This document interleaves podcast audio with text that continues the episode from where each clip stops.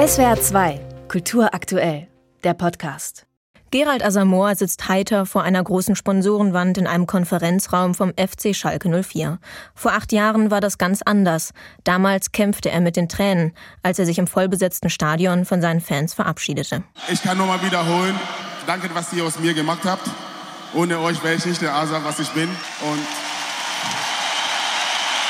das Schönste an der Sache ist ja, als ich 99 auf Schalke kam, war ich der kleine Asa, der aus Hannover kam und ihr habt mich auf Anhieb aufgenommen und ihr habt gezeigt, ist egal, was für eine Hautfarbe man hat, ist egal, wo man herkommt. Und ihr habt mir einfach bewiesen, dass ich einfach zu euch gehöre. Und deswegen danke nochmal. Dieses Zugehörigkeitsgefühl ist für ihn nicht selbstverständlich, denn auf dem Schulhof erfuhr er in Deutschland Ausgrenzung und Fremdzuschreibungen. Beispielsweise das N-Wort habe ich vorher nie gekannt in Ghana. Auf einmal komme ich in den Schulhof und das wird ständig zu mir gesagt und äh, mir wurde das erklärt, was das heißt und irgendwann habe ich das verstanden und klar, dann gab es auf dem Schulhof ab und zu mal Stress, weil du das einfach nicht akzeptieren wolltest und das war die erste Erfahrung in Deutschland, wo ich wirklich gemerkt habe, dass ich leicht ausgegrenzt werde. Mit seiner Leidenschaft dem Fußball kam er schon in Ghana in Kontakt. Trotzdem wirkt der Fußball wie ein zweischneidiges Schwert in seiner Biografie. Türöffner einerseits, Raum verbaler Gewalt andererseits. Fans schmissen Bananen auf den Platz und pfiffen ihn aus, aber es hat mich immer motiviert, die Menschen zu zeigen, ihr bekommt nicht das, was ihr erwartet. Das, was sie erwarten, okay, wir schaffen es in Asamoah so müde zu machen, dass er sagt, okay, ich kann nicht mehr, ich gehe raus. Oder ach nee, ich spiele nicht mehr, sondern für mich war eine Motivation, jetzt ist recht.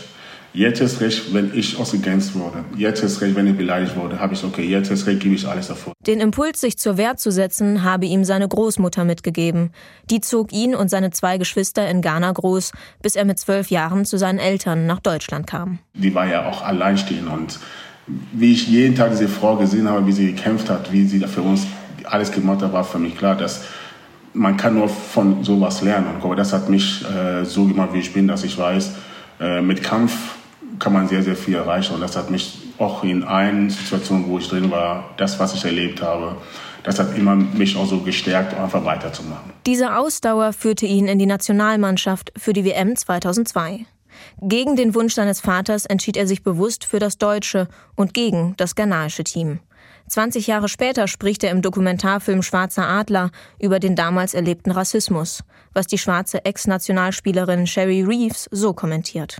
Der hat so diese, diese Leichtigkeit da reingebracht, diese Freude.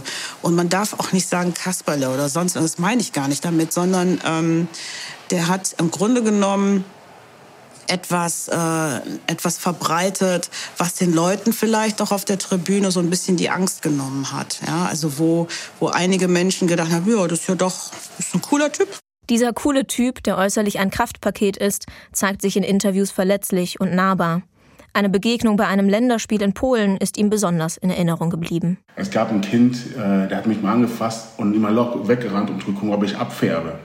Und irgendwann mal, aber ich habe mit meiner Art und Weise, wie ich war, habe ich irgendwann geschafft, dass die Kinder mich geliebt haben. Die auf einmal haben die mich alle angefasst und dann alles war okay. Aber am Anfang aber war diese Ängste da. All diese Erfahrungen haben ihm gezeigt, wie wichtig es ist, sich zu engagieren. 2007 gründete er die Gerald Asamoah Stiftung für herzkranke Kinder. Für das Projekt Schule gegen Rassismus, Schule mit Courage besucht er regelmäßig Schulklassen, diskutiert mit Schülerinnen und Schülern darüber, wie sie im Alltag Zivilcourage zeigen können. Wenn jetzt jemand ausgegrenzt wird, wenn du in der Bahn sitzt und jemand vielleicht angepubelt wird, weil er vielleicht anders aussieht, dass man einfach dazwischen geht. Klar muss man einfach nur aufpassen, aber trotzdem einfach eine Meinung haben. SWR 2 Kultur aktuell. Überall, wo es Podcasts gibt.